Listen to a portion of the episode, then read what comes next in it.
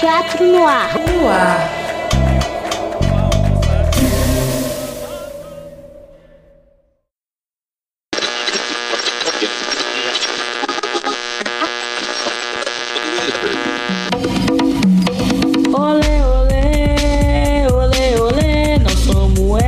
Favela e tamo na UFMG. Olê, olê, olê, olê, nossa voz é de favela brotando no FMG. Quebrada no ar.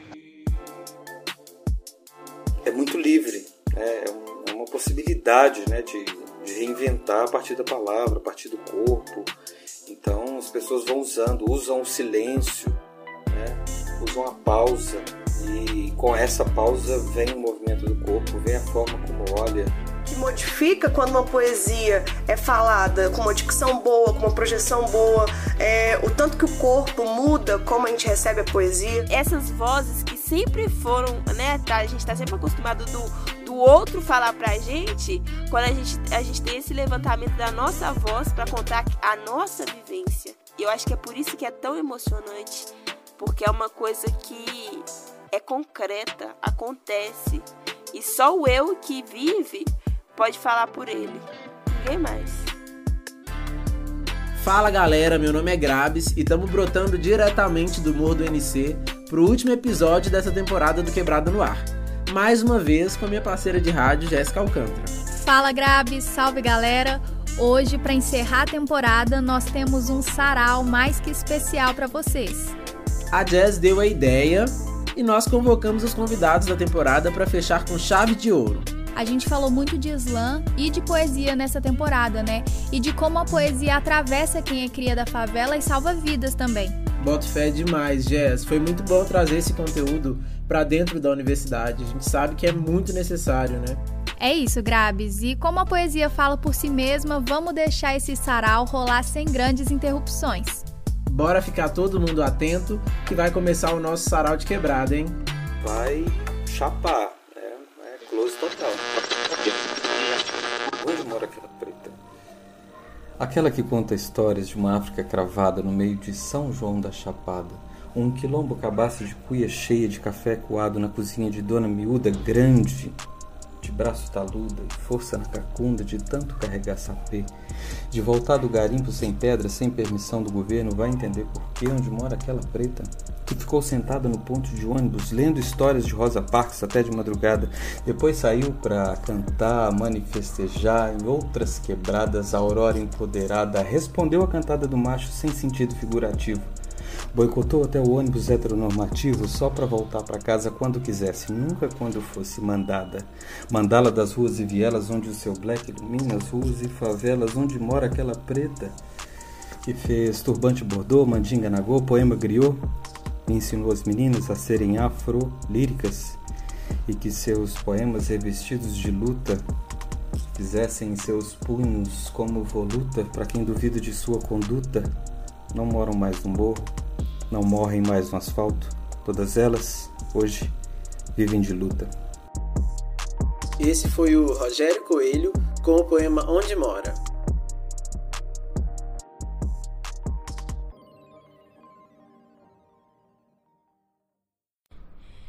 Eu lembro o congelado era aquele chão. E o barulho da chuva que parava sobre aquele silêncio, sobre aquelas paredes sem reboco. Eu senti o gosto da água morna que cobria meu corpo. Eu não tinha forças para me levantar dali.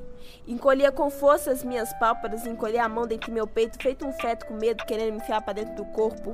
Eu gritava pela minha mãe: Mãe! Mas a mamãe dos filhos pretos tem duas jornadas de trabalho, enquanto os filhos passam sufoco, ela tava de barriga quente no fogão, cozendo um bolo pros filhos assinhar, sentindo o gosto no cheiro de amassar a massa, assar e não poder um pedaço pra pitar.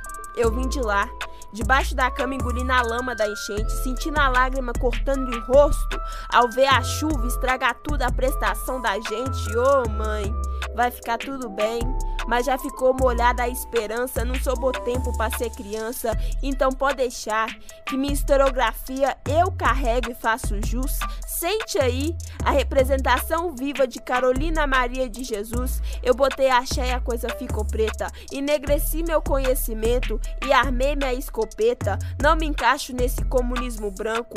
Deixa em cubo Che Guevara. Bota nos meus livros de história a biografia de Thomas Sankara. E que Deus nos dessa militância que só sabe beber cerveja e gritar Lula livre. Pega visão, não pega viagem. Quem foi que te ensinou, preto, a fugir da realidade? Dos caminhos colonial, a missão é. Te programaram para se autodestruir. A cachaça que te adoça a desgraça é algo social e culturalmente aceito, né?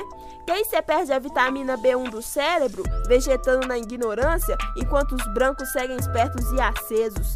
E hoje vai descer pelo pela garganta esse catarro da apropriação. Que umbigo de cu é afroconveniência, meu irmão. Mas calma lá, Isa Reis, que todos nós somos brasileiros e temos sangue de negro. Eu nem discuto com essa alta afirmação. Só se difere é que enquanto uns correm nas veias, outros respinga na cara, nos braços, na mão, no chão. Eita, que minha paciência tá por aqui. E confesso que é muito estranho ser na França o campeonato de poesia mundial, ser da semente africana uma treinear berço cultural. Eu quero mais, é muito mais do que encher meu umbigo de informação. Eu tenho que voltar para minha quebrada com leite e o pão na mão, porque enquanto um tiver perdido, vai todo mundo ficar fudido. Então não me vem com esse preto no topo, speed pouco, que o topo é pouco, sozinho tu passa sufoco. É muito mais do que preto no topo, é cumprimento de missão é ser luz para resgatar quem tá perdido na escuridão. Eu sou profeta de favela, traficante de informação. Eu rasgo meu coração pro verbo transcender, porque o sistema vai ter que ver, respeitar e entender que até no lixão um poeta pode nascer. Essa foi a Isa e a próxima convidada é a Joy, que também foi uma entrevistada nossa aqui na rádio, recitando a poesia Até mesmo se as borboletas não me dessem medo. Você tá me confundindo. Eu, eu não sou ninguém importante. Eu sou alguém que se importa. E buscando nas minhas memórias, eu sou um reflexo de todas as portas fechadas, dos murmúrios que criança mal criada, a minha família achava que eu só precisava de atenção. Eu, eu fiz meus corres, eu corri dos closes, eu até pensei que eu fosse mais importante. Daí eu dei bom dia a cavalo. Eu fiz amizade com os ratos do centro. Eu subi Bahia, eu me perdi descendo floresta, eu exagerei nas festas, bebi misandria, passei dia e noite procurando um sinal para continuar. Eu cansei de palavras que eram minhas. Eu não queria que me dessem notas, mesmo sabendo que eu sempre fui um dez um desespero em pessoa. Fumei um cigarro, tossi boemia, eu encontrei alegria no colo do meu par, eu dei costas ao azar. Eu percebi que eu faço mais poesia quando eu não escrevo. Mas é que eu, eu sou um desespero e os meus textos viraram aconchego. Por ser alguém que se importa, eu dei meia volta ao mundo, eu bati de frente, eu causei, eu fui expulsa de bares porque entrei sem querer em brigas que eu mesma comecei, eu mudei as lentes, eu excluí parentes, eu não sou obrigada a amar ninguém, eu aumentei o tom, eu fiquei possessa, eu me olhei no espelho e disse: Que malcriada você, menina! Ou vai, ou fica, e eu eu fui. Eu fui malcriada, de peito aberto, com a experiência de séculos. Às vezes horas, são anos. Eu abortei planos, desconfiei certo, eu tomei uns canos, eu cresci um tanto e me calei. O meu silêncio é poesia também. É isso. Nossa próxima poesia é com a Ana, que também faz parte do coletivo Afrolíricas. E para finalizar, a gente vai ter a Elisa, estando uma poesia de autoria dela que chama Reescrevendo Meus Próprios Capítulos. Há dias eu vivo com engasgo, entalo feito catarro preso dentro do meu peito, eu já nem sei mais falar direito. O que se passa dentro dessa mente confusa faz com que eu sinta um choque que perpassa pelos meus neurônios uma velocidade absurda. E eu chamei essa carga energética de receio. A verdade é que eu tenho medo de ter medo. A maturidade bateu em minha porta antes mesmo de me tornar juvenil. Foi deixar de pular a amarelinha para soltar o desespero de uma mente infantil que se desfez em pão, uma lembrança pequenininha que se encontra num canto escuro do meu subconsciente. Lhe vaguei a memória de uma criança que já sabia o que era ser sozinha, falar e não ser ouvida, chorar e ser questionada sobre seus próprios sentimentos, a ponto de optar por se explicar por tudo, a todo momento. Porque engolir o choro é fácil, quando a mágoa já dói tanto que seu próprio corpo por autofagia se obriga a não sentir mais nada, e a carapuça ela não serve, ela racha, quando não dá mais para engolir os sapos, o catarro, a falta de espaço para desabafo.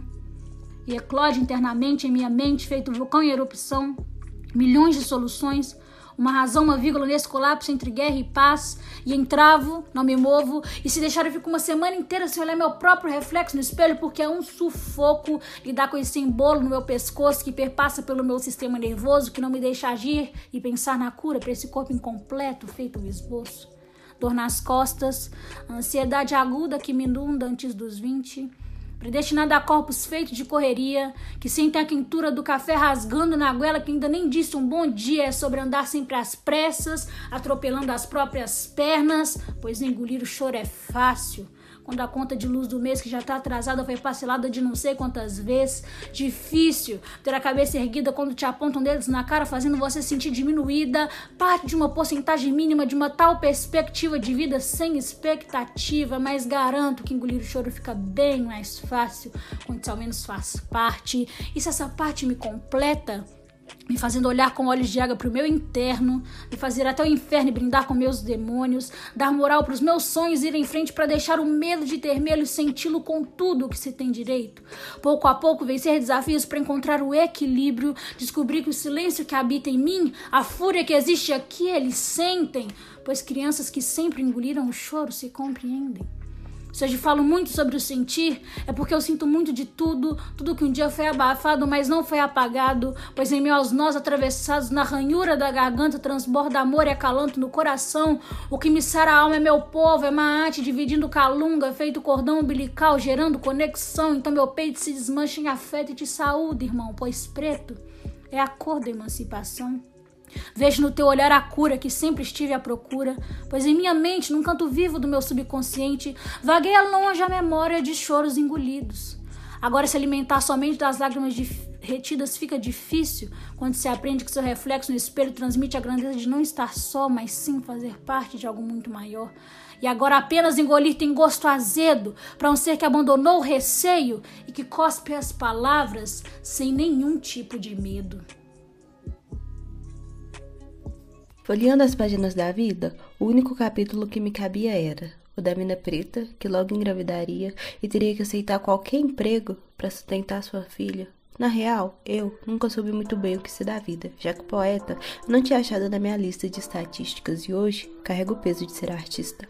Ao longo de 21 anos, rascunhando os caminhos certos, agora se tornando concretos, Poeta como profissão, palavras como salvação e a poesia, irmão. É tipo prece, estremece. Poesia estremece muito mais que a K-47 Jazz, você tem toda razão. Com caneta e papel na mão, fui contando minhas verdades e vivências. Já até me disseram que eu tô virando referência, mas para mim esse elogio só serve se nas minhas linhas continuar passando a essência. É aquilo, né? Falou no Mike? Sustenta. Tawane. Te adoro e concordo contigo. Quem tem o dom das palavras não foi privilegiado, foi escolhido. Isso aqui é papo de compromisso. Agora vocês entendem o peso que eu tava falando? Que se você plagia, você não tá criando, porque plágio é diferente de trampo e discurso bonito, fi, nós encontramos em qualquer canto. Com verdadeira poesia que você tá recitando. As palavras que você tá dizendo, tá salvando ou tá matando? Com verdadeira as poesias que você tá recitando? Ando na contramão de amar viver os dias e estar farta dessa vida de artista, sabe? Vestindo com muito orgulho a camisa dos poetas vivos, mas parece que estão esperando a gente morrer para consumir que produzimos para perceber que existimos nessas porra de livraria só tem livro de youtuber branco e gringo dos Estados Unidos. Vocês têm um gosto muito esquisito. Quando meu trampo virar, tô igual a Vênus, já tem até meu argumento. 90% foi disso, fosse só 10% de talento, porque talento se assassino para valorizar o nosso trampo. Se eu tiver sorte, fosse reconhecido igual fizeram com Conceição Evaristo, só depois de ter cabelos brancos e entre troncos e barrancos, nós, marginais, estamos construindo um império. A literatura é a base do nosso castelo. O João disse, e eu repito, castigo de poeta é falar o que precisa ser dito e eu vivo em loop o meu castigo.